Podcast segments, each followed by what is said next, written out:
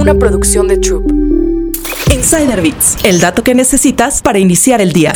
El nadador que quiere poner en alto a México en los próximos Juegos Olímpicos. Miguel de Lara consiguió la marca para representar a México en París 2024. Marcó un tiempo menor a 2,10 en los 200 metros de pecho, 8 centésimas por debajo de la mínima olímpica. Fue muy emocionante. Fue la última prueba del selectivo único. Yo quería hacer algo muy especial. Quería romper la marca de los 2 minutos 10 segundos. Yo no sabía cuál era la marca para ir a Juegos Olímpicos. Tomé la decisión de no aprenderme cuál era la marca que tenía que dar y solo me iba a enfocar en nadar lo más rápido posible. Pero conseguir un boleto para competir en los Juegos Olímpicos no es algo que se obtiene de la nada. Significa sesiones dobles de entrenamiento, gimnasio y mucho sacrificio. Yo hago dobles sesiones de natación del lunes, miércoles y viernes. Una sola sesión martes, jueves sábado. Voy al gimnasio todos los días, una hora, pero aparte llevo recovery en la casa, me pongo a estirar, este, hago algo de meditación.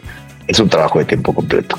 Además de prepararse físicamente para sus pruebas, Miguel también se prepara mentalmente trabajando con psicólogos. Como atleta de alto rendimiento aprendes a verte a ti mismo de manera objetiva, saber qué es lo que está pasando, encontrar los errores en, en, lo que estás haciendo y tratar de mejorar. Con 29 años, Miguel de Lara es hasta el momento el único mexicano que ha clasificado a París 2024 en natación. Miguel destacó el trabajo de sus compatriotas Melissa Rodríguez y María José Matacoco, quienes tienen su misma edad. Somos la primera generación que está poniendo el ejemplo a, lo, a, los más jóvenes de que podemos seguir nadando hasta estas edades. Eso es lo que tenemos que seguir haciendo. Si logramos que la media de edad de los nadadores mexicanos sea más alta, estoy seguro de que empezaremos a tener muy buenos resultados.